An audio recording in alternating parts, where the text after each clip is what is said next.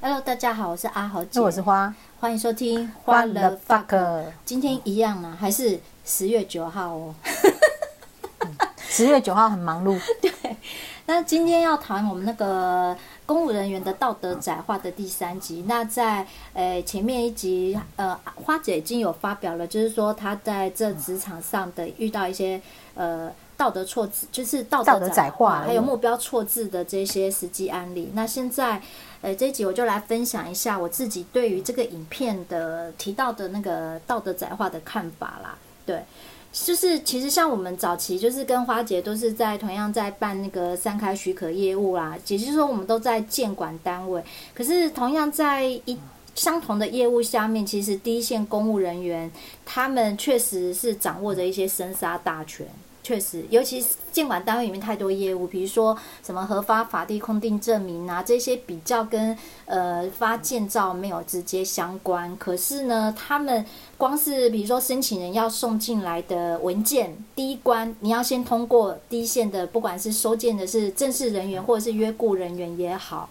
光是要通过这个第一关就不那么容易哦，真的很难，因为我们最近也是有在送件要做这件事情，哦，你反应好快，对，然后呢就会退我们件，好，然后退我们件的原因是他要求说要呃申请人当事人自己来申请，不能够委托，这是哪里来的规定嗯好，啊？这里就是谈到，就是说，同样的文件哦，我们最常遇到的状况就是在 A 承办人这边是可以的，对，可是到 B 承办人他说不行。是对，然后那个理由就是刚刚花姐提到的对，莫但名是其妙不是法令规定的？对法令没有规定哦而是对，有一种不可以叫做他觉得不可以，对，嗯就不可以了。对然后你又不能拿他怎么样，嗯，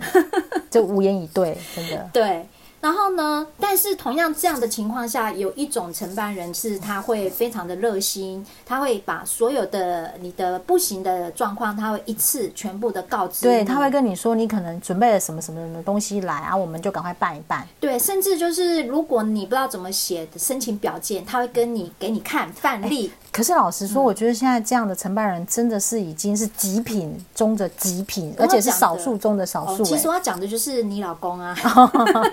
你老公不是有一次还被人家写感谢函，对对对对还有对上报，对不对？没有，可是早期我觉得这样的公务员可能就是还会比较多一点，可是现在真的很少了。为什么嗯对？因为呢，一旦考上之后，都会被前辈就是指导说很危险，嗯不要乱发，嗯然后或者是说没有人教，因为现在公务员流动率很大，对嘿对，没有人真的把他教会，嗯所以他不会的状况之下，他什么都不敢做，嗯嗯他觉得他什么都可能会让自己受伤，嗯，是是是对，因为你讲到流动率大，以本单位啊，哈， 本单位来讲，嗯目前我又要流动了，哦，对你真会流动，呃，对，所以我你的高级烦恼，所以我走了之后呢，等于说我潜意识，我们现在剩下来最资深的人员，他是在那个七月十五号报道，嗯嗯 嗯，七月十五号，所以他是我们现在科里面会资最资深人员，所以他就我们的经验没有办法传承下去了啊，是会有这种问题，对我也有发现，像我以前待的那些机关啊，那种中阶层的人都不见了。对，呃，对，就可能就现在就是剩下类似五到十年以上年资的，然后或者是刚进来的，然后那哦就没有种两断年、层三年这种这种对中阶层的人都不见了。嗯，可能有一批人就是真的就是大量出走啦，对，尤其是如果具有专长的那种，可能就出走率就特别快。嗯，那所以就是我要讲的就是说，在同样的一个呃单位里面呢、其实还是有存在着一些证明正向的那个光明使者哈、比如说像花姐老公以前那样子的，对，还啊、有所以后来就辞职啊，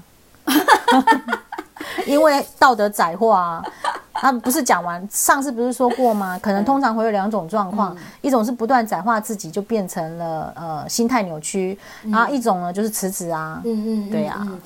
对，那可是呃，所以我其实跟花姐一都是蛮认同，就是那个影片里面讲的这大部分的事实啊，因为呃大环境真的没有办法改变，对可那我在想说，其实我们的大部分听众应该也是公务员，那我们公务员应该要思考一件更重要的事情是说，我们既然没有改变大环境的能力，那我们到底怎么去面对这样的大环境？是，对，有一部分像我们这样的人是怎么样打死我我都不可能变质嘛。好痛苦啊，所以我也辞职啦。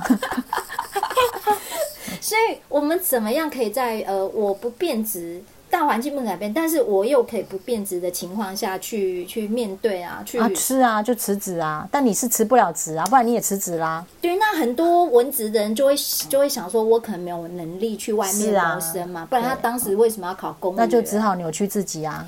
但是他又很难扭曲自己的对话，我想说还是会有一部分这样就的会忧郁症。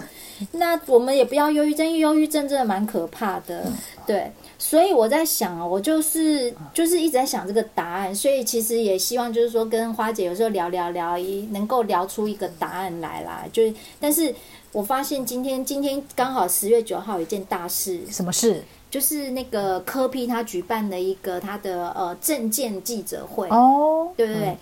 嗯，那个那个证件就我在看完之后就找到一个答案，就是答案是我觉得啊，那个答案呃就是选择，对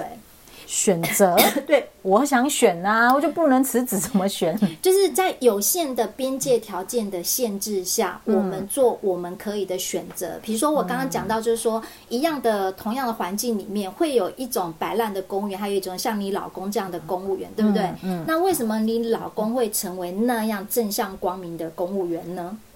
就是他还是有他自己的选择，因为他不想自己成为那样的人，嗯，对，这是他可以做的选择嘛。对，对，那所以我觉得，我觉得我们需要的是，就是呃，如果我们的长官是一个可以引领我们去带领，就是诶，我做这件事情是有意义，我有一个目标。像早期我们进去我们的局长啊，那时候还是嗯吴哲成的时候。对，他都还是会苦口婆心跟我们讲说，哎呀，身在宫门好好嗯修修行。行。那当时我们身为公务员，我们还知道说我们是一个公仆的责任对在，哦，那可以核准给人家的案子，你赶快准，对，你不要给人家 hold 在手上，让人家是以为你想干什么。对。好，那我们还是不断会有这样的一个长官的一个一个带领。但现在嗯长官这样，长官很少啊。对，所以我是说，如果当我们有这样的长官在的时候，我们至少对我们的工作还带有一点点，有一点觉得有价值、有意义，还找得到意义。对，或者是来自一些民众的回馈的感谢，嗯我们也会让我们提升对我们对自己工作的认同等等。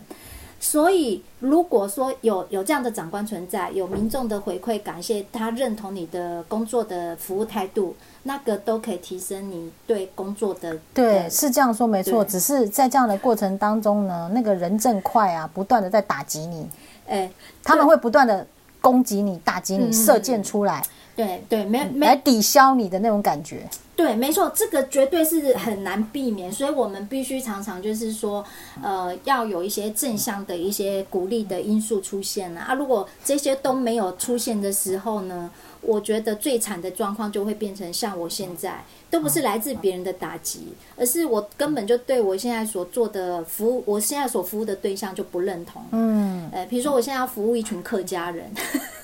你可以讲出来吗？呃，没关系啊，哦好反反正这节目播出的时候可能就不好在了。那这样会得罪客家人的观众哎、好，不是说客家人不好，不是是说客家人有什么问题，而是我没有办法认同我在台湾，但是我却要分族群这件事情。我懂。好，所以我现在没办法认同我服务的对象，是因为我的服务对象被分割了。嗯，我觉得为什么我们要这样分割自己呢？哎，对，这是我没办法认同的时候，不是人正快在打击我，而是我的理念已经出现问题了，我对嗯这份工作已经觉得没有意义了，这是最惨的状况。嗯，好，所以当以上的状况都出现的时候，你可以选择在原单位，然后做你有限条件下的选择，你就让自己保持正向光明，要不然嗯你就选择换工作。 是啊，我觉 得公务员就是这样。其实，对在私部门也是很单纯，真的就是换工作，对钱太少，不满意，老板不喜欢，对我就换工作。对，那你千万不要让自己处在一种就是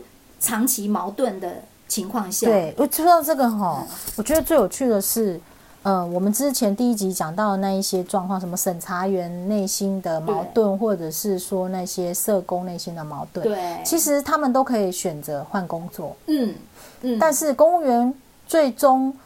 会愿意不断的让自己去换工作的人，好像也很少。嗯因为有一些人，他们可能会觉得我年纪大了没有人要，或者是说啊，我只会这个，我我没有别的技能这样。嗯嗯可是其实，在私部门是真的没有这些问题耶、嗯，嗯对啊，私部门反正我如果是能力差，就是被老板 fire 掉；我如果能力好，不满老板，我就是换工作。嗯嗯，真的没有这种好像像公务员这种问题，说啊我去哪没人要，也没有这种问题。好，啊关于就是说没办法换工作、没办法换单位这件事情啊，就是我在这一次要商调的过程中，我的长官，呃，包含我的大老板、二老板、三老板，